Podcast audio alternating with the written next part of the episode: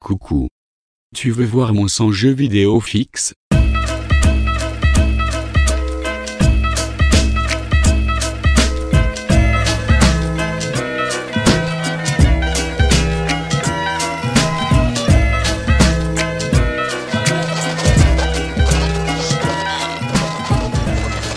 Mon Dieu. Maintenant, écoutez-moi très attentivement.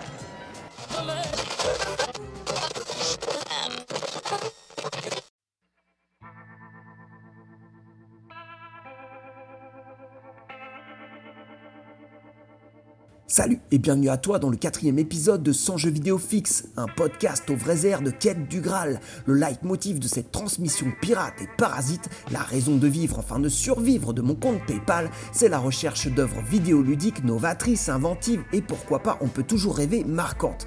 Ouais, je suis un chercheur. Alors comme Chrono Trigger, on peut marquer son temps de tout un tas de façons d'une croix par exemple telle Castlevania en estampillant l'histoire de son saut de qualité comme Nintendo ou en marquant les esprits comme Splatterhouse ou même le coup comme Street Fighter 2.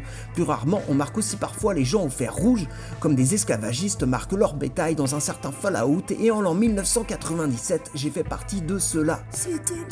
On fut alors nombreux à errer dans le Wasteland, avide de cette nouvelle et violente liberté aux possibilités semblant sans limite. Un voyage révolutionnaire en terre désolée, s'achevant à la conclusion de Fallout 2 l'année suivante. Mémorable suite qui ne laissa qu'un vide béant derrière elle et la chose fut, pour ma part, tristement confirmée dix ans plus tard. Des orphelins, des sables ombragés, le monde post-Fallout 3 et 4 en est plein, et parmi eux on compte le développeur de notre sujet du jour, Almost Alive, un jeu plein de bonnes vibrations, euh, pardon, de bonnes radiations et qui débarque dans quelques jours en early access sur Steam. Avant mon premier contact sanglant avec la bêta de Almost Live, je n'avais en poche que quelques informations concernant le titre. Repéré seulement quelques semaines auparavant, l'étrange direction artistique 2D isométrique à la base dessinée à la main à même des feuilles en véritable papier et des captures d'écran où le R dominait plus que le V et le B m'avait incité à contacter rapidement son créateur parce que moi aussi, ma couleur préférée c'est le rouge. Le créateur, donc seul aux commandes du game design à la programmation en passant par le graphisme, n'est apparemment pas du genre à prendre des gants, comme semble l'indiquer le bourpif qu'il te colle en guise de salutation lors de l'introduction du jeu et décrit cache sur le site officiel son projet comme étant The Ultimate Post-Apocalyptic Role-Playing Action Game, motherfucker! Rien que ça. Apparemment, la bête est sauvage et pas facile à étiqueter, les influences s'annoncent nombreuses et c'est tant mieux.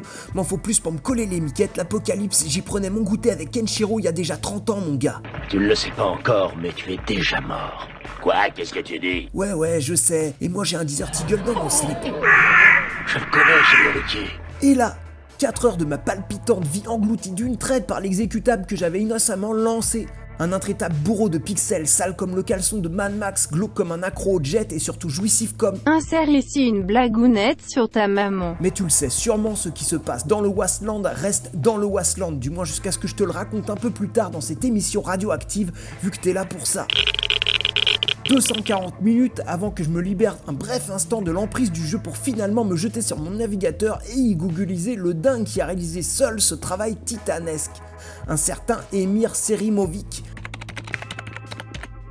Ah tiens, il semble que le nom du monsieur soit associé à un membre du club très fermé des jeux novateurs inventifs et marquants, This War of Mine.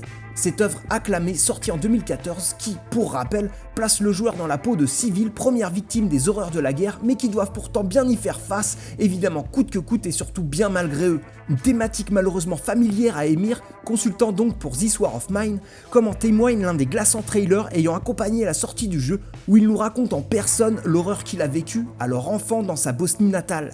Et là, ça pose un peu les bases. Je t'invite à cliquer sur le lien que tu trouveras en description de cet épisode menant sans détour au site officiel d'Emir Serimovic, histoire de te rendre compte de la créativité dont il déborde. Du dessin à la réalisation d'un film documentaire sur certains aspects de la guerre de Bosnie-Herzégovine ou de la peinture au développement de jeux vidéo.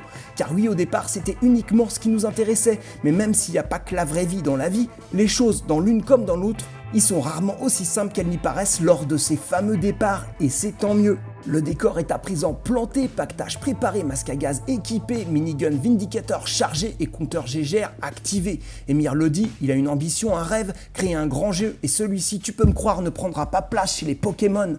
Si tu veux connaître le rapport entre à la volée Jack Alliance 2, un prêtre pervers néo-nazi, Diablo, Merx, un peintre connu de la scène graffiti française et Almost Alive, rendez-vous dans le prochain épisode de 100 jeux vidéo fixe.